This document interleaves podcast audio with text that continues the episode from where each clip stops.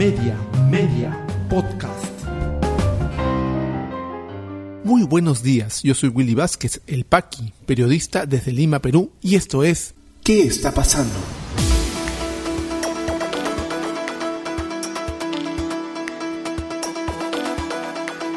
Estas son las noticias que debes conocer hoy miércoles 27 de abril de 2022. Jurado Nacional de Elecciones declaró la vacancia del alcalde de Lima, Jorge Muñoz. Proyecto de ley de Asamblea Constituyente no tendría apoyo en la Comisión de Constitución del Congreso. Comisión Especial entregó informe final sobre candidatos al Tribunal Constitucional y seis candidatos estarían listos para su votación en el Pleno. Vamos al desarrollo de las principales noticias aquí en ¿Qué está pasando? Y esta es una noticia en desarrollo, último minuto. El Jurado Nacional de Elecciones ha declarado la vacancia del alcalde de Lima Metropolitana, Jorge Muñoz. ¿Y esto por qué? Por haber cobrado un doble sueldo, siendo miembro del directorio de CEAPAL y alcalde de Lima. Es un caso que venía ya de tiempo. Muchos eh, usuarios de las redes sociales han dicho Vacaron al alcalde. ¿Qué? ¿Había alcalde? Sí, teníamos alcalde, pese a que su obra no se hacía sentir, ni su trabajo tampoco. No hay grandes obras para la ciudad ni mejoras que se reflejen en la gestión de Jorge Muñoz, lamentablemente. Por eso a los limeños no suena como que mm, no hay alcalde, así que ¿qué tanto nos afecte?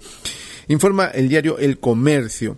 El Pleno del Jurado Nacional de Elecciones declaró la vacancia del alcalde de Lima, Jorge Muñoz, en segunda y última instancia, tras el pedido que lo acusó de infringir el artículo 22 del numeral 10 de la Ley Orgánica de Municipalidades.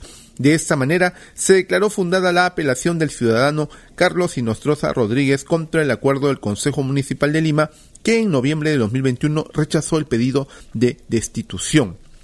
Según la denuncia impuesta por el ciudadano Carlos Inostroza Rodríguez, el 29 de septiembre de 2021 Muñoz recibió dietas por integrar el directorio del Servicio de Agua Potable y Alcantarillado de Lima Sedapal en 2019 y percibió a su vez su sueldo de burgomaestre. La misma acusación detalla que Muñoz habría cobrado cuatro dietas como director de Sedapal pese a que en dicho periodo ya ocupaba el cargo público de alcalde de Lima. Días después, en diálogo con TV Perú, Muñoz detalló que aceptó formar parte del directorio de CEAPAL en el contexto del aniego desencadenado por el colapso de una tubería en San Juan del Urigancho ocurrido en enero de 2019, por cierto, en la cual aún no está solucionado y los vecinos de esa zona de San Juan del Urigancho continúan con problemas de abastecimiento de agua. Aseguró que devolvió las dietas que le depositaron y descartó que se haya generado un conflicto de intereses. Esta es una situación realmente mezquina de un grupo político que lo que está buscando es desestabilizar, expresó el alcalde de Lima en aquel entonces. A mí se me invita a participar en un directorio durante la época de la presidencia del señor Martín Vizcarra.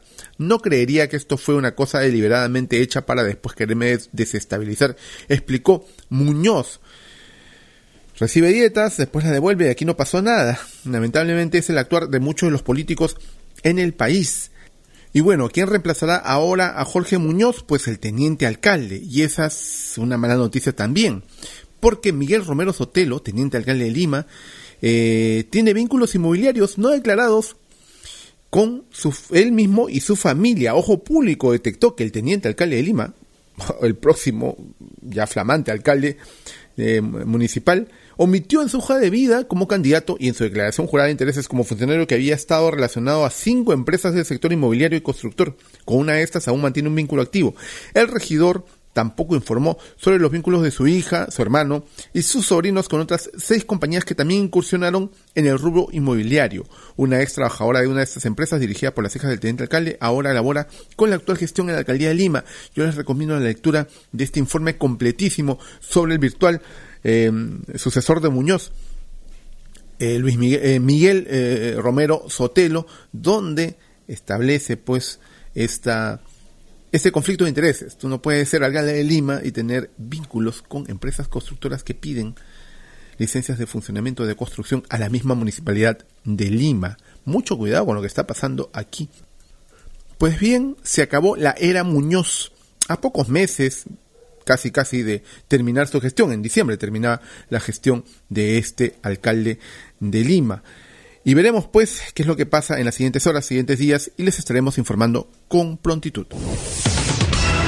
La idea de instaurar una asamblea constituyente con un proyecto de ley incluido que ya el Ejecutivo ha enviado al Congreso ha traído una serie de reacciones, no solo políticas, sino también de la ciudadanía. Una reciente encuesta de Ipsos Apoyo demuestra que el 93% de encuestados no considera urgente o prioritaria una asamblea constituyente, cuestionando confrontacionalmente lo que dice el Ejecutivo, que es un clamor ciudadano. No consideramos desde aquí, desde este podcast de noticias, que no, que sea una idea que no le guste a nadie. Debe haber sectores de la población que creen que un cambio de constitución es lo que necesita el país en este momento. Pero a las pruebas nos remitimos, no está contemplado dentro de las aspiraciones o preocupaciones de la población. Por otro lado, hay varias voces técnicas que se han levantado y han eh, tildado de inconstitucional y contradictorio el proyecto de ley que Pedro Castillo y su gobierno han enviado al eh, legislativo. Los abogados expertos en materia constitucional Luciano López y Eric Urbina y el ex ministro de Justicia y ex presidente del Tribunal Constitucional Víctor García Toma señalaron los motivos por los que consideran que la propuesta del Ejecutivo contiene irregularidades e imprecisiones legales a el diario El Comercio. Para Luciano López, tal como lo ha presentado el Ejecutivo, el proyecto no es constitucional. En la Carta Magna de 1993, el referéndum fue diseñado de dos maneras. Una para que sea un derecho exclusivo a los ciudadanos, eso quiere decir que la iniciativa de referéndum solo puede provenir de los ciudadanos y además es siempre normativo. La otra norma de referéndum es la que se convoca para ratificar lo que aprueba el Parlamento y allí funciona como una de las etapas de perfeccionamiento de una ley. Por su parte, Eric Urbina dice que el proyecto es inconstitucional y lo es primero porque vulnera claramente el principio de separación de poderes en tanto que se pretende otorgar al presidente de la República funciones que solo le competen de manera exclusiva y excluyente al Congreso. También es inconstitucional porque coloca plazos al Congreso para que lo apruebe cuando los congresistas no tienen mandato imperativo. Ellos son autónomos y libres al momento de votar. Víctor García Toma, por su parte, dice que hay esquizofrenia porque mantiene vigente el artículo 106 de la Constitución, que es el que establece el procedimiento de la reforma constitucional, pero a su vez establece el artículo 207 y se habla de una asamblea constituyente encontrándose en plenas funciones el Parlamento. Realmente es una cosa poco comprensible. Lo segundo es que recorta los alcances de la democracia representativa. Y por último, establece la posibilidad de que una persona pueda ejercer dos veces su derecho al voto, uno como ciudadano, digamos elector, y otro como miembro de una comunidad indígena. Pero eso no es todo. Ayer ya se supo que el ministro de Economía, Oscar Graham, se abstuvo de votar en el Consejo de Ministros donde se aprobó esta norma. Por su parte, eh, Patricia Juárez, la presidenta de la Comisión de Constitución, ha dicho que priorizará el proyecto de ley que propone la Asamblea Constituyente. Indicó que el grupo de trabajo parlamentario realizará el estudio y el debate de la propuesta en los próximos días. Claro, la quieren sacar de encima lo más rápido posible, porque la está usando el presidente de la República del Ejecutivo como un arma política y un arma también de distracción. Porque recordemos que en marzo nomás, en marzo pasado, tanto el premier Aníbal Torres como el presidente de la República dijeron que la asamblea o una asamblea constituyente, un cambio de constitución, no estaba dentro de los planes del Ejecutivo. Y además, Torres, en la última conferencia de prensa, afirmó que ellos presentaban esto porque hay desde el Congreso intentos de vacancia. Entonces, ¿qué estamos hablando? Tú me tratas de vacar y yo te trato de cambiar. Tú me atacas de una forma y yo te contraataco y los problemas del país y este error garrafal y delincuencial del Ministerio de Salud de la aplicación de mayor cantidad de dosis de las vacunas de cuarta dosis y todo el país que se cae a pedazos, los fertilizantes. ¿Qué hacemos con esos problemas álgidos? La inflación, el dólar disparándose nuevamente. Es lamentable cómo los dos poderes del Estado, Ejecutivo y Legislativo, se enfrentan entre ellos mientras la población sigue eh, enfrentándose a una grave crisis económica. Y son seis candidatos, de los cuales ya hablamos aquí en este podcast de noticias, los que sucederán a los que tienen mandatos vencidos en el Tribunal Constitucional. Ya está lista eh, sus candidaturas para que el Pleno las pueda votar. Así lo dijo José María Balcázar, presidente de la Comisión Especial de eh, Selección de Miembros del Tribunal Constitucional en la entrega del informe final. Mm, se entregó a la Junta de Portavoces el informe final con los candidatos que lograron el puntaje más alto del concurso. La lista está conformada por seis abogados que podrían convertirse en los nuevos magistrados del TC y reemplazar a quienes ya tienen el mandato vencido. Los finalistas, como ya revisamos cada caso en un podcast pasado, son Humberto Morales Arabia, Gustavo Gutiérrez Tixe, Elder Domínguez, Domínguez Aro, Imelda Pacheco Serga, Manuel Monteagudo Valdés y César Ochoa Cardich. El congresista de Perú Libre y presidente de la comisión especial encargada de seleccionar a estos candidatos José María Balcázar dijo que nadie podrá quejarse de que es una repartija, pese a las críticas hechas al proceso por parte de entidades independientes, señala la República. En entrevista con Canal N, Balcázar consideró que los seis finalistas del concurso sí alcanzarán los 87 votos necesarios en el Pleno para ser nombrados como magistrados del TC, ya que se ha sacado esta lista de forma consensuada. Ha habido un examen riguroso. Ahora nadie podrá quejarse de que esto no ha sido un examen técnico, que es una repartija ni mucho menos. La parte política ya la dejamos al Pleno. El Pleno tiene la cuestión discrecional política de que puede decir que ninguna va y no se llegan a los 87 votos. Ahí termina el problema, señaló. A pesar de los cuestionamientos al proceso por presuntas deficiencias en la ronda de entrevistas o el supuesto conflicto de intereses, el Perú Librista indicó que hay muchos juristas de mucha importancia que no se han presentado por temor a las repartijas tradicionales. Al parecer, con esta afirmación, el congresista de Perú Libre está afirmando que los candidatos que su comisión ha seleccionado no cumplirían o no serían eh, juristas de mucha importancia. Por la boca muere el pez, dice un dicho muy antiguo. Veremos qué pasa con estos candidatos en el Pleno del Congreso cuando toque votar a los congresistas. Cada uno de ellos necesita 87 votos para ser eh, proclamado, nombrado miembro del Tribunal Constitucional.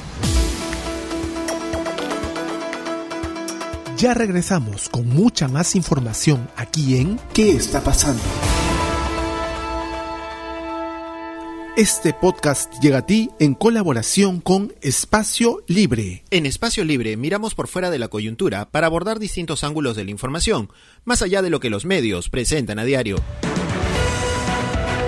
En Espacio Libre encontrarás informes, reportajes, investigación y más productos sobre política, derechos humanos, lucha contra la corrupción y periodismo social. Espacio Libre, periodismo independiente con contenido de valor. Visítanos en www.espaciolibre.pe y encuéntranos en redes sociales como Espacio Libre. Continuamos con mucha más información aquí en ¿Qué está pasando? ¿Qué está pasando en la economía? Cotización del dólar vuelve al umbral de los 3 soles 80. Analistas financieros señalan que existe una depreciación de las monedas a nivel global. La posibilidad de ver el tipo de cambio por debajo de 3 soles 70 es cada vez menor. Ministra de Trabajo Betsy Chávez pide a Corpac y a controladores aéreos del hogar para evitar huelga. Ministra calificó de salvaje la paralización de controladores aéreos del 14 de abril y espera que no se repita. Para la sociedad de industria, el sector prendas de vestir creció 13.5% en el primer bimestre del 2022. Gerente del Instituto de Estudios Económicos y Sociales de la FNI señaló que este rubro encabezó el crecimiento de los sectores industriales. ¿Qué está pasando en las regiones? En Apurímac, diálogo en las Bambas no prosperó y Minera solicita intervención policial. Ministro de Energía y Minas se reunió con comunidad y no pudo resolver los conflictos en el área. En Amazonas instalarán geomalla para proteger área afectada y realizar labores de limpieza en Cuelap. Ministerio de Cultura informó que los trabajos se iniciarán el lunes 2 de mayo, mientras que las autoridades determinarán la viabilidad de reabrir el complejo arqueológico. En San Martín, violenta turba destroza sede de la municipalidad de Tocache en sexto día de huelga. Ronderos de Tocache lanzaron piedras contra el local edil y exigieron la instalación de una mesa de diálogo con el Estado para solucionar la paralización de una obra de saneamiento. ¿Qué está pasando en el mundo? En Ecuador, mujer intentó vender a su hija de dos años por 400 dólares a través de Facebook. La mujer puso un anuncio en la red social ofertando a su hija porque no podía mantenerla. Autoridades del país entregaron a la menor a su abuela, quien no tenía conocimiento del hecho. En China detectan el primer caso de gripe aviar H3N8 en humanos en un niño de 4 años. El paciente desarrolló fiebre y otros síntomas de gripe el 5 de abril y posteriormente fue hospitalizado. En Rusia cortan el suministro de gas a Polonia y Bulgaria por no haber pagado en rublos. Gazprom ha suspendido por completo el suministro de gas a Bulgargas de Bulgaria y PGNiG en Polonia por impago en rublos, indicó la empresa controlada por el Estado ruso en un comunicado difundido en su cuenta de Telegram. COVID-19 en el Perú. La situación actual de la enfermedad en el país, según los datos del Ministerio de Salud, es la siguiente. A la fecha, en las últimas 24 horas se han registrado 154 casos positivos y solo un fallecido. Eh, los hospitalizados suman todavía 1031 eh, personas y el número de fallecidos en todo lo que va la emergencia sanitaria por COVID-19 es de 212.769. Y la vacunación continúa avanzando pese a todo el mal manejo que se está dando de ella, con un total de dosis aplicadas de 71.643.836 que hacen un total inmunizados con tercera dosis de 15.615.116, configurando un avance en terceras dosis del 73.73% de la población vulnerable y el 54.6% de la población en general. Si te interesó este podcast de noticias, recomiéndanos con tus contactos porque estaremos enviando este audio todos los días para que puedas tener una aproximación noticiosa a lo que está pasando en el país. Suscríbete a nuestra lista de distribución en WhatsApp y compártelo. Puedes seguirme también en mis redes sociales de Facebook, Twitter y YouTube como Willy Vázquez El Paqui o visita podcast.elpaqui.com. Muchísimas gracias por llegar hasta aquí. Nos escuchamos en cualquier momento.